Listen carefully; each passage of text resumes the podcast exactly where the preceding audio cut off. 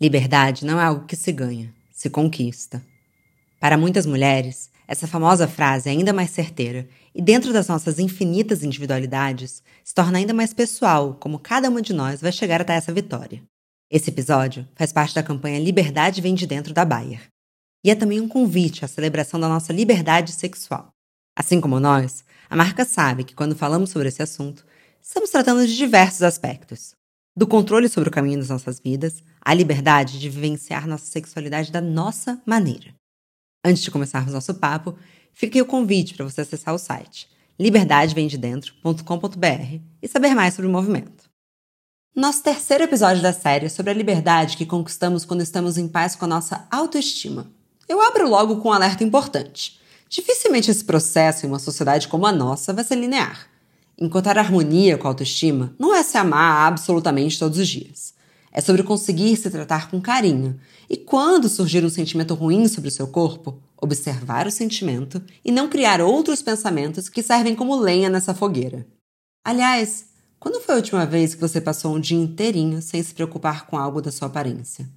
Agora, se todas estão tão preocupadas com a própria aparência, quem mesmo está se importando com a dos outros? Um vórtex difícil de desembaralhar, mas uma coisa é certa. Quando nos libertamos da ideia de que os outros estão nos julgando o tempo todo ou que a opinião alheia deve servir como uma bússola, firmamos um acordo que, mesmo entre altos e baixos, é de amizade com os nossos corpos. Bom dia, óbvias! Eu sou Marcela Ceribelli, CEO e diretora criativa na Óbvias, e hoje converso com a influenciadora e estudante de nutrição Mariana Goldfarb.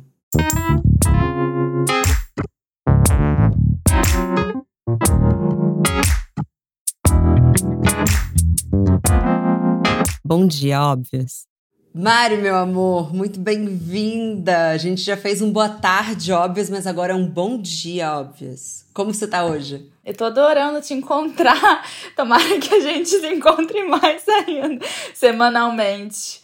Então, aprendi com a última pergunta. Hoje, individualmente, tô bem, mas no coletivo, daquele jeito que você já sabe, aguardando dias melhores para todos nós. E você? Igualmente, aprendemos juntas, né? Eu também tô amando te encontrar e hoje a gente tem uma pauta tão importante que eu tô muito afim de te ouvir, então eu vou começar com tudo, posso? Ai meu Deus, vamos lá. Mari, a pauta é sobre liberdade que se conquista quando a gente encontra paz com a nossa autoestima que provavelmente na nossa sociedade ninguém vai ter os dias perfeitos, né? Um dia é ruim, o outro é bom. Mas para você que iniciou a carreira de modelo aos 16 anos, tão novinha, como que foi esse processo? Nossa, mas já passou por tanta coisa, Marcela. Eu acho que, na verdade, eu só tô entendendo esse processo hoje. Porque muitas das coisas que já aconteceram comigo na época eu não, não assimilei. Hoje eu acho que eu tô conseguindo assimilar melhor, eu acho que no futuro vai ser diferente ainda. Mas assim, é, muitos altos e baixos, muitos quebra-molas pelo caminho. E eu posso dizer também que eu desenvolvi parte do meu distúrbio alimentar também decorrente de toda a pressão recebida, ofertada por esse meio. Eu nunca tive o sonho de ser modelo, ah, eu quero ser modelo. Não, a carreira de modelo entrou como uma alternativa para minha independência. Então, acabei que fui modelo, mas eu poderia ter sido qualquer outra coisa. Inclusive, antes de entrar nesse mercado, digamos assim, de trabalho, eu distribuía currículos em lojas de, de shopping mesmo, para trabalhar no Natal. Sempre trabalhei na loja da minha mãe e do meu avô, que eles têm uma papelaria e livraria no Maitá. E aí, eu sempre trabalhei lá, sempre tive essa noção. E até antes disso, eu trabalhava vendendo miçanga, sacolé. Eu sempre tive essa coisa de trabalho desde piquitita. Então, assim, o, é, o que fosse aparecer para mim, claro, dentro da lei, né, dos conformes, eu ia seguir. E aí acabou que o modelo foi opção na época que eu achei que era mais fácil, mas não, não era mais fácil. Mas você tinha 16 anos, então eu tô pensando como é que isso se desenha. Você já se preocupava muito com a sua aparência? Você já se entendia como uma mulher bonita? Não, nossa, não mesmo. Com 16 anos, eu nem sei se existe essa autoestima. Eu não tive. Eu menos ainda. É, eu passei por aquele período que a gente fica se achando super estranho. Eu não sei você. Mas eu tive isso muito forte. Mariana do céu, pelo amor de Deus. Eu fui me encontrar com, sei lá, 23. Eu ainda tô me encontrando agora. Não, mentira. É osso. Essa, esse período é muito difícil. Por isso que eu ficou muito gritando na minha cabeça: 16 anos, 16 anos, indo pra um teste. Alguém te falando: ah, não, ela não tem o corpo certo. Porque, né, não importa o quanto você é dentro do padrão, é o mercado que te fala que você não tá certa, né? Nossa, mal o tempo inteiro. As pessoas, elas ainda encontram coisas para falar. Falaram do meu joelho, que era que eu tinha que emagrecer o joelho. Já te falei isso? Não, que absurdo. Eu falei, amor, como que eu vou emagrecer o joelho, sabe? São coisas que são absurdas mesmo, entendeu? Você vira um cabide, um objeto e ponto. E assim, com 16 anos eu tinha todas aquelas espinhas, é um período hormonal para mulher e para o homem também, mas eu posso falar só da mulher porque eu não sei como, eu não sou homem, mas que é um período é, de muita transformação, né? Eu fiquei menstruada aos 14 para 15, é, já quase com 15 anos, então eu tava bem naquele período da puberdade mesmo cheia de espinha. Eu gostava de usar bandana, tipo, eu era estranha, mas estranha legal. Sempre fui, sempre fui do bem. E aí é, foi difícil, foi muito complicado. E eu só me dei conta do quanto foi complicado hoje em dia. Mas nesse período eu cheguei a engordar. Por exemplo, quando eu estava apresentando o Off, que foi ali perto, que também a, a carreira de modelo me levou para televisão. Eu engordei 12 quilos em dois meses de ansiedade. Antes disso, você era do esporte. Tô errada? Mais ou menos. Eu acordava meio-dia, ia pra praia, ficava lá estatelada. Assim, eu gostava de fazer atividade física, mas não... na cidade eu não tava, não tava fazendo muito isso, não. Fazia obrigada mesmo. Dei essa volta toda para falar que eu fazia obrigada. Entendi. Tudo bem. Entendeu? Eu gostava de comer empadinha de camarão e mate, três mates na praia. Era isso nessa época, sem esporte. É, saudades. Saudades, muitas saudades. E aí, enfim, quando eu voltei dessa viagem do off, que eu engordei esses 12 quilos, que foi muito difícil, porque eu já tinha uns 22 anos por aí, sei lá. É, 21. 21 anos, o tempo passa, a gente esquece, né? E eu voltei direto com já com muito trabalho de modelo e eu tava muito acima do peso pra, pra carreira, né? Não para mim, pelo amor de Deus, o meu IMC sempre foi dentro da eutrofia, sempre normal. Mas para a carreira de modelo, super cruel, um mercado extremamente competitivo. Eu sei que todos são, mas assim, extremamente ao extremo quando a gente não tem ainda a cabeça para entender essa competição. Sim. Né? Total. E aí eu voltei assim, eu sofri muito. Eu sofri muito. Eu não cabia dentro das minhas roupas. Cara, foi muito difícil chegar nos trabalhos que já estavam bucados e as pessoas olharem, tipo, o oh, que que aconteceu? Sabe? E não fazem nem questão de disfarçar. É muito cruel. É muito severo. É, porque ninguém te prepara mentalmente para isso, né? E é muito engraçado porque durante muito tempo, eu também trabalhei muito tempo com produção, tava muito em set, com muitas modelos, e eu já ouvi de várias amigas me perguntando assim: mas você se sente mal de passar o dia inteiro com essas mulheres lindas? Ah, você não se sente mal porque o Renato é o fotógrafo? E aí eu falava: não, gente, vocês não estão entendendo é, foi libertador estar tá perto das modelos.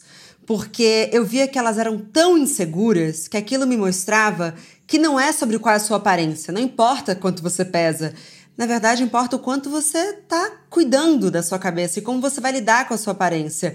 E aí, engraçado, nunca me deixou insegura. Na verdade, foi até falando: nossa, tá todo mundo meio ferrado, melhor eu cuidar de mim. Sabe assim? Nossa, vamos aplaudir o que você disse, porque é exatamente isso. Eu, assim, assino embaixo tudo que você falou agora. Exato. E eu também convivendo com outras modelos eu via que, cara, era uma mais insegura que a outra mesmo. Você tá 100% certa, mas você, como olhando de, de dentro mais de fora, né?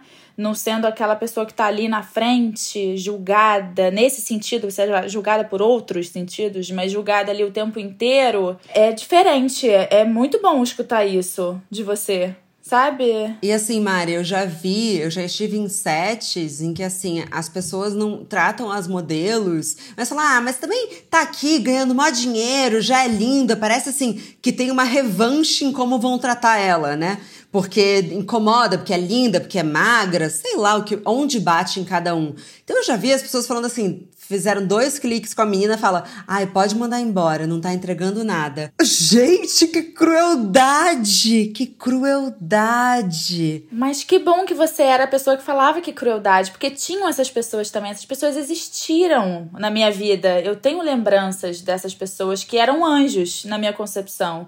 Quando eu chegava num, num trabalho desses e tinha uma pessoa como você, como uma, uma Marcela, falava, ai, graças a Deus. E, e normalmente eu desabafava com essas pessoas e, e, e, tive escuta, são amigas queridas até hoje, mas são raras, Marcela, são muito raras, ainda mais mulheres, sabe? É muito triste a gente perceber que a gente ainda vive num, numa sociedade tão limitada, bitolada por conceitos tão antigos e machistas e horrorosos umas com as outras, sabe?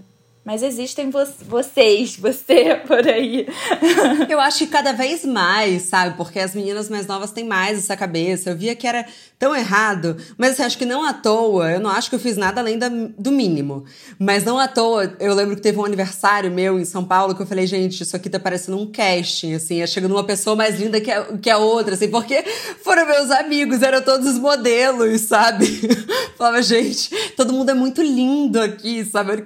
Mas é isso eu fiquei muito amiga dos modelos, porque em todos os ambientes a gente precisa formar alianças, né? É, porque, claro, esse mercado é muito difícil, mas todos são difíceis. E é sempre muito bom você ter uma pessoa que você olha e fala, nossa, essa pessoa é meu aliado aqui dentro. Total, e Má, só complementando também o que a gente tá falando, nenhum trabalho que eu peguei, eu peguei por causa somente do meu externo. Eu até acho que isso contribuiu, mas eu acho que o principal era a maneira espontânea que eu chegava nos castings. Eu acho que muitos dos trabalhos que eu tive, assim, trabalhos legais de marcas grandes, digamos assim, não foi por causa do meu. Porque eu não chegava montada no, na pose, pelo contrário, eu sempre me achei mais bonita, mais natural, o mais natural possível, o mais sem maquiagem possível.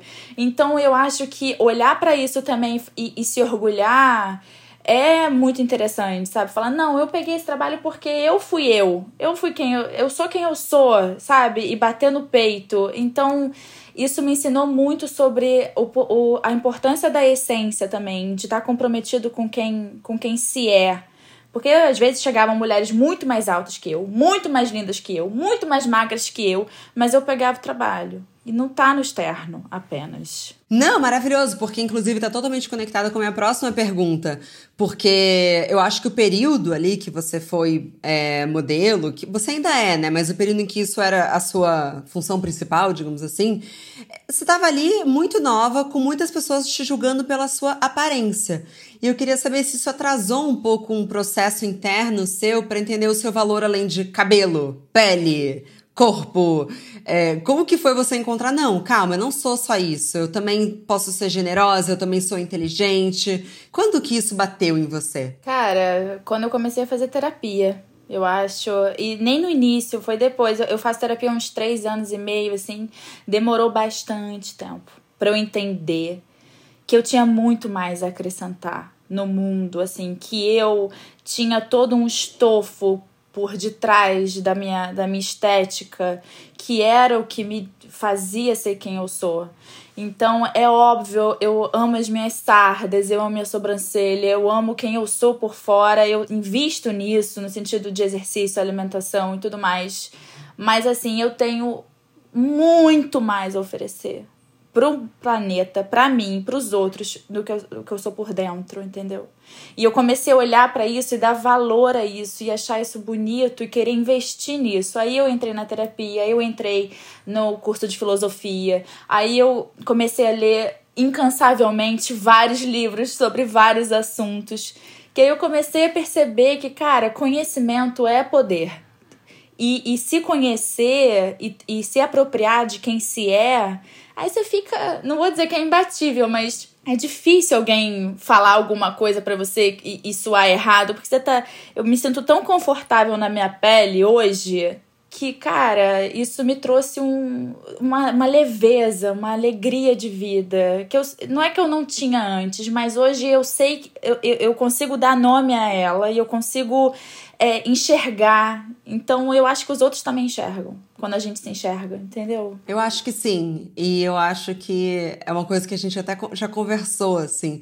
Que é também, mesmo que o outro fale, você conseguir rebater rapidamente, assim, isso diz tão mais sobre você do que sobre mim. Exatamente. Às vezes eu tenho até. É horrível isso, mas eu tenho compaixão quando alguém fala alguma coisa fala assim, ai, tá falando de si. Tem aquele ditado que é ótimo, quando Pedro fala de Paulo, sei mais de Pedro do que de Paulo, né? É porque fica um papo, às vezes, ai, falam, ai, isso muito poliana, mas, gente, lamento, é poliana ou arrancar os cabelos. Eu prefiro ser poliana. Mari, eu li um texto tão bonito seu para a revista Cláudia e bem intenso, assim, que você dividiu que quando você desenvolveu anorexia, você se tornou sua pior inimiga. Que você passou mal por falta de comida, me deu até arrepio. Você chegou a cair depois de uma aula de spinning de tão fraca que você tava. Nesse mesmo período, quais eram os comentários externos sobre o seu corpo? As pessoas estavam te elogiando? O que, Marcela? Demais. É, maravilhosa pra cima, perfeito, perfeito, muito perfeita. O que, que é isso, né? Mas assim, per perfeita, maravilhosa, deusa. É, e por aí vai. E antes disso era Bob Esponja, calça. Eu te falei, Bob Esponja calça quadrada, porque eu sempre fui muito. não tive muita cintura. E, e antes disso era. Ai, daí também, daí para baixo. Mas é, eu fui muito elogiada quando eu tava doente. Muito. E por isso que isso confunde tanto a cabeça das pessoas que passam por uma anorexia, sabe? Porque isso é enaltecido como uma meta a ser alcançada. E aí a cabeça dá nó. Óbvio. Se tudo que a gente quer é ser amado.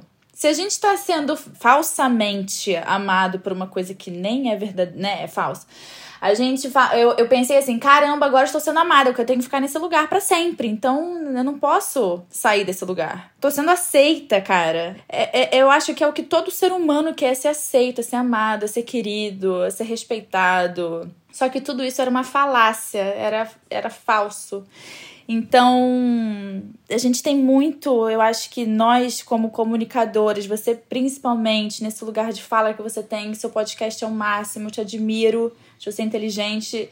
Eu acho que você tem um poder muito importante de poder levar é, essas coisas para as pessoas de uma maneira informativa, leve, mais séria, sabe? A gente tem que mudar esse mindset das pessoas à nossa volta. Todo mundo. Isso tem que ir por outro caminho. Eu ainda me vejo refém, eu me vejo algoz e vítima dessa, desse mecanismo, desse padrão. É muito complicado para mim ainda. Porque eu tô nesse. Eu sou os dois, entendeu? Eu sei o que, que eu provoco nas pessoas também. Eu sei que as pessoas olham para mim, eu não tinha noção de quando eu tava anoréxica, que as pessoas olhavam e falavam assim: nossa, eu quero ter esse corpo. E eu fico imaginando o quanto de desserviço eu não fiz para as pessoas enquanto eu estava postando o meu corpo anoréxico, doente, faminto e as pessoas querendo ter aquilo, entendeu? Isso é muito sério. Bom, primeiro, obrigada pela generosidade de sempre. É totalmente recíproco, também te acho o máximo e é sempre muito valioso qualquer troca com você. É, eu acho que tem uma confusão constante sobre assim, pera lá, isso é ser saudável. Tem que acordar muito cedo. Ah, passar um pouquinho de fome todo mundo passa. Pelo amor de Deus! Ah, você não consegue não comer menos de 20 gramas de carboidrato por dia? Ué, mas isso é ser saudável. E na verdade, a gente está o tempo todo colocando pressões, e aí é o oposto do tema que a gente está falando, né? É o fim da liberdade. É, que é você entender que, assim, o meu corpo, ele quer ser de um certo jeito. Eu acho que a gente precisa respeitar a individualidade, a gente, enfim, é, muitas vezes a gente olha, eu entendo que você fala, ah, talvez eu preste um desserviço, mas assim, você está constantemente falando isso. O seu corpo é resultado de um estilo de vida que você deu uma virada, você estuda nutrição e você não fala para os outros que existe uma fórmula, porque eu acho que o mais nocivo das redes sociais é assim, gente, então eu agora tô tomando água com limão e aí a minha barriga chapou. Vocês acreditam? a gente vê isso mesmo, né? É uma loucura. É uma loucura. Primeiro, porque cada ser, exatamente como você falou, é único, é singular. Então, o que serve para mim talvez não vá servir para você. E tudo bem. E esse negócio a gente começou a colocar nome: proteína, carboidrato, gordura. A gente já não fala mais carne, peixe. Não é a mesma coisa. Você não vai na farmácia e compra uma proteína. Ah, me vê uma proteína. Ficou, ficou uma coisa, sei lá, muito desconectada da realidade. E muito desconectada da gente. E, e virou uma receita de bolo. Então, às vezes, você nem precisa de uma nutricionista. Eu vou pegar aqui na minha gaveta a mesma coisa que eu vou dar para você, eu vou dar pra Beatriz, que eu vou dar pra Carla, que eu vou dar pra Cláudia. Isso não é verdadeiro. Nem todo mundo pode fazer jejum, nem todo mundo quer fazer jejum jejum e nem para todo mundo, mesmo fazendo jejum, vai ser benéfico. Então, vira uma coisa tão enlouquecedora e se você não faz parte daquilo, né, você sente fora, fala, ai, eu não faço. E, e, e, não é, a gente não tem que ter vergonha do que a gente faz, do que a gente deixa de fazer, sabe? A gente tem que ter vergonha de roubar, de ser mau caráter. Mas isso, cara, e a importância do profissional da área de saúde nessa questão. Olha isso, você não é um simples nutricionista, você trabalha com saúde. Isso é muito sério, isso é muito é muita responsabilidade. Você tem o poder, os médicos em geral, as autoridades, assim, no sentido de ou policial, médico, essas pessoas que trabalham com, com esse tipo de coisa, mas eles têm a capacidade de deixar uma pessoa doente. Sabe? Você confia no médico, você confia no polícia, você confia no que a pessoa tá te dizendo. Ela é médica, cara, ela trabalha com isso, ela estudou para isso, então eu vou confiar no que ela tá me dizendo, mas nem sempre é verdade. Por isso a escolha consciente do profissional que você tá tá servindo como teu profissional, né? Muito importante. Eu tô procurando aqui, mas acho que não tá por perto. Mas no livro da doutora Sophie, que é O Peso das Dietas, ela fala uma porcentagem de pessoas que desenvolveram é, distúrbios alimentares depois de começarem uma dieta. Então, assim, você começar qualquer um desses processos precisa ter um acompanhamento médico e outra tem que cuidar da cabeça. Mas Mari, voltando um pouco para você, é, eu achei bem legal o que você falou, porque assim, você estava ouvindo essas vozes externas falando linda, perfeita, um que eu detesto, que a pessoa só coloca assim, magra, como se isso significasse alguma coisa. Como que assim você conseguiu silenciar essa plateia e chegar ao diagnóstico assim, gente, eu não tô bem. Vocês estão errados, eu não tô bem. Quando eu comecei a vomitar, eu já me olhava no espelho e me achava muito magra, mas assim, eu tava, achava que tava tudo bem eu passando meio mal também, tendo uma hipoglicemiazinha ali e outra ali, eu também achava que tava tudo bem. Ah, só uma tonturinha, né? É, só uma vertigem. A gente tá rindo, mas isso é sério, é porque traz uma leveza, fica mais gostoso de escutar, porque é um assunto já tão pesado. Mas assim, quando eu comecei a vomitar, aí eu falei, não, aí isso não é tão normal assim, isso não isso, isso alguma coisa realmente está fora do, do lugar. E aí eu vomitei uma, duas, três, na, é, na quarta vez que eu vomitei. Que era assim, além de não comer, chegava à noite, eu tava com um vazio enorme dentro de mim. Então o que eu fazia era beber. Então eu descia na, na bebida. E aí eu tinha. Eu, óbvio que eu ficava bêbada super rápido se eu tava sem, sem comer nada, aquilo batia e era ruim. E aí, quando você bebe muito, pelo menos acontece comigo, eu fico com vontade de comer qualquer coisa pela frente depois. Sim, chama larica. é, uma larica enorme. E aí eu comia, eu comia esse, essas barras de chocolate de aeroporto, que eram aquelas enormes, assim, bem grossas. E ficava me sentindo super mal no dia, depois. Aí eu vomitava. Isso aconteceu umas três vezes. Na quarta vez isso aconteceu, depois que eu vomitei, eu falei, não. Aí eu, é aquela coisa bem de filme que a gente, adolescente, que a gente vê, assim, eu me dei uns três tapas, assim, na cara, tipo, pá, pá, pá, pá, pá, não vai fazer mais isso, acabou. E depois disso, nunca mais. Nunca mais. Aí eu entrei na terapia, aí as coisas foram sendo estudadas e agora estão de outra forma, graças a Deus. Isso nunca mais, não, não me vejo mais passando por isso. Nunca mais na vida. Você tem um propósito na vida também, como estudante de nutrição, quase me formando e, e tendo passado por isso, é estar perto das pessoas que estão nesse passando por esse processo, entendeu? É muito doloroso. Eu acho que é muito importante, porque a gente é muito fruto do ambiente. É, é inevitável. Então a gente está falando, por exemplo, nos comentários de pessoas nas redes sociais. Mas as redes sociais são fáceis perto, por exemplo, da influência da família, né? É, tem vários estudos que demonstram que quando a mãe considera que a filha não está num peso adequado, e aquela pressão clássica da mãe que fala faz dieta, tá comendo demais.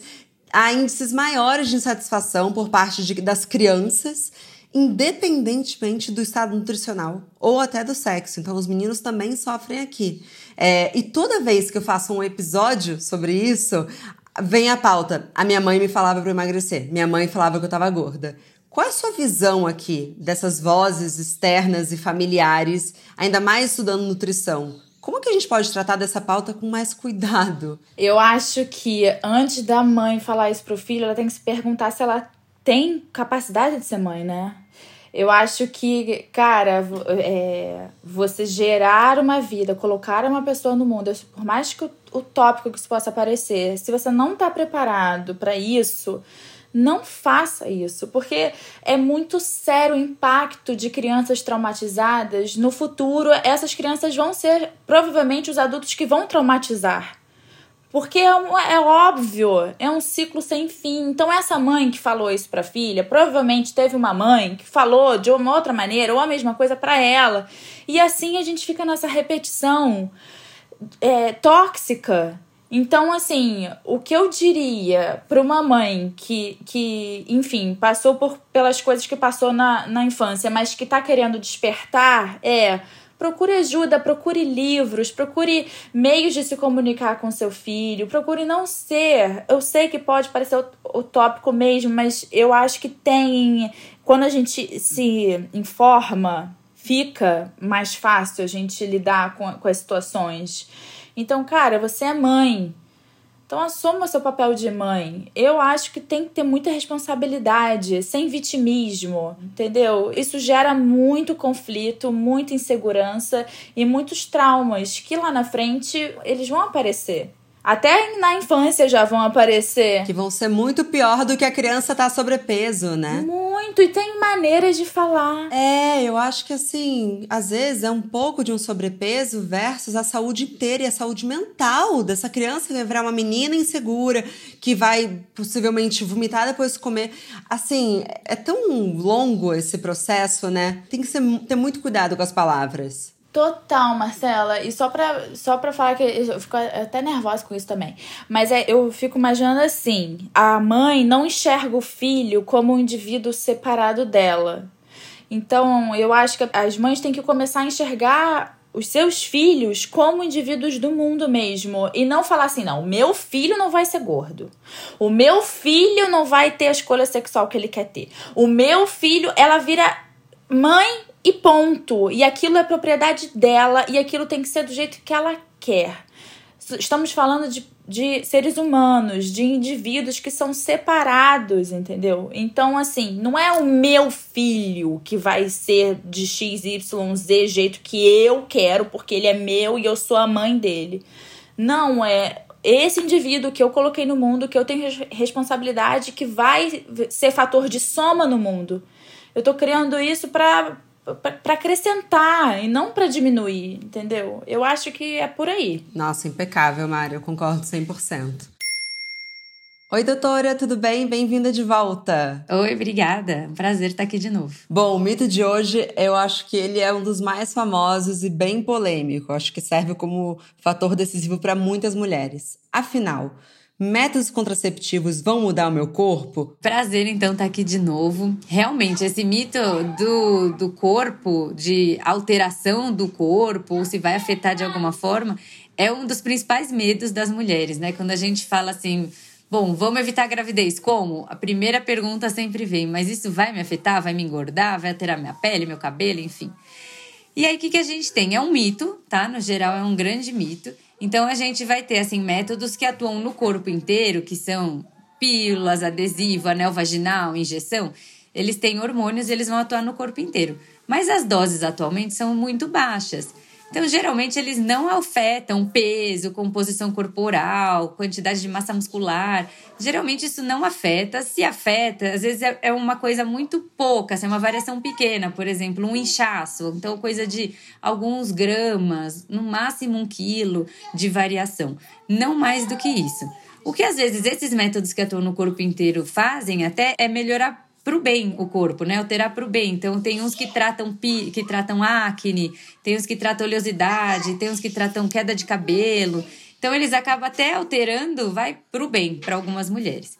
E aí a gente tem os outros métodos, por exemplo, os DIUs, que o, o DIU hormonal, ele tem uma dose hormonal muito baixa e ele acaba atuando mais dentro lá do útero. Então a dose que circula, ela é muito baixa, ela não é nem suficiente para bloquear a ovulação. Então, ela também não altera o organismo, não altera a composição corporal, também não altera nesse sentido. E aí você tem o DIU de cobre, por exemplo, que não tem hormônio nenhum e também não vai alterar nada porque não tem hormônio nenhum no seu organismo. Então é isso. As alterações, quando elas existem, são geralmente muito pequenas, assim, e transitórias também. Às vezes, coisa de, do período de adaptação, sabe? Comecei um método agora, tem aquele período de adaptação, e aí logo o seu corpo se adapta e você se acostuma. Mas sem grandes variações de peso, cabelo, enfim. No geral, eles são bem tranquilos para o organismo. Muito bom saber, inclusive pessoalmente. Doutora, muito obrigada. Obrigada a vocês. Bom, falamos sobre vozes externas, falamos sobre maternidade e sabemos que nesse fórum externo eterno de pitaco sobre nossa vida existe a pressão sobre a maternidade. Como que você está lidando com isso, Mari? Ai, meu Deus. Olha, eu, eu já juro, fiquei até cansada já. Eu quero ser mãe, isso tá nos meus planos, mas essa obrigação, as pessoas escreverem o nosso livro antes da gente escrever o nosso próprio livro é um saco. A gente já nasce com a nossa ordem cronológica toda definida pelos outros, menos pela gente. Então, aos 30 você já tem que ter trabalho, casa, ter, e ter casado e ter filho daqui a, também, já tem que ter filho. Pronto, aos 30 você tem que ter tudo. É que nem a gente gente falou no outro, no outro podcast, esse tem que não tem que nada, tem que coisa nenhuma. Então, assim, eu já me senti super pressionada. Inclusive, eu ficava assim, cara, realmente eu não tenho filho. Meu Deus, eu tenho que ter um filho. Gente, quantos anos você tem? 30. Para, gente. Eu tô falando, Marcela. Eu fiquei assim, cara, eu tenho que ter um filho, realmente. Por que, que eu não tenho um filho? Como se fosse assim, né? Não é um detalhe que muda na vida, né? Pois é. Não é uma coisa que transforma completamente a sua vida, a sua relação. Bota um filhozinho, é. E daí? Não, e a gente tá falando exatamente de estar tá pronto para ter um filho, agora na pergunta anterior, né? Tem que estar tá pronto para isso. Você tá criando um indivíduo. Mas assim, eu me vi muito presa nessa, nessa pressão e eu não estava pronta para ter um filho. Então, assim, eu tenho um sonho enorme de ser mãe, mas eu também fico me perguntando, isso não é papo de, de clichê, não eu também tô com medo do caramba desse mundo que a gente tá vivendo, cara, no sentido de tudo que tá acontecendo. Então eu também fico pensando nisso, sabe? Que, que cada vez tá mais complicado criar um indivíduo nesse mundo que louco, tá louco, tá louco. Eu vi, convivo com uma. Eu tenho uma enteada. A infância dela já é totalmente diferente da minha. Nossa, uma criança pandêmica. Nossa. Gente, não, e é bizarro. É, as, as coisas estão acontecendo em outra velocidade. A tecnologia trouxe muita coisa boa, como a gente poder estar tá tendo esse, essa conversa hoje, mas também trouxe muita rapidez numas coisas que calma, sabe? Então eu fico me perguntando também, aquecimento global, tudo isso, eu, eu, isso bate na minha, na minha cabeça. Se eu ficar parada nisso, eu não vou ter filho. Porque não estamos vendo luz no fim do túnel, nesse sentido. Mas assim, eu gostaria de ser mãe. Eu quero ser mãe, está nos meus planos futuros. Mari, chegando na reta final e puta que gostoso. Muito, muito, muito, muito obrigada, de verdade. Pra gente finalizar e fazer um resumo desse papo, se a gente fosse desenhar um caminho do que a gente está falando, dessa liberdade, seria a etapa 1 um seria o autoconhecimento, para uma etapa 2, para você ser dona dessa sua narrativa, para não ficar convocando esse fórum de decisões alheias e não sucumbir à pressão externa? Resumi bem? Não tiro nada, nem coloco nada. Tá perfeito. É isso, Marcela. Caminho das pedras. Obrigada, Mário. Você é. Não vou falar perfeita, porque não gostamos desse termo, mas você adiciona muito para mim. Então, assim, muito, muito, muito obrigada. Sempre uma honra trocar com você. Amei, Marcela. Digo mesmo, é recíproco. Amei. Obrigada.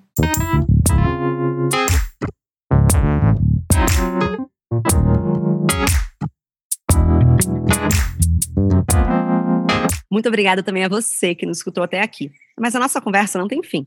Continuamos semanalmente na nossa newsletter, que você pode se inscrever no www.obvious.cc, no Instagram, arroba e com comentários e sugestões sempre com carinho, no bomdia.obvious.cc. Bom dia, Óbvias!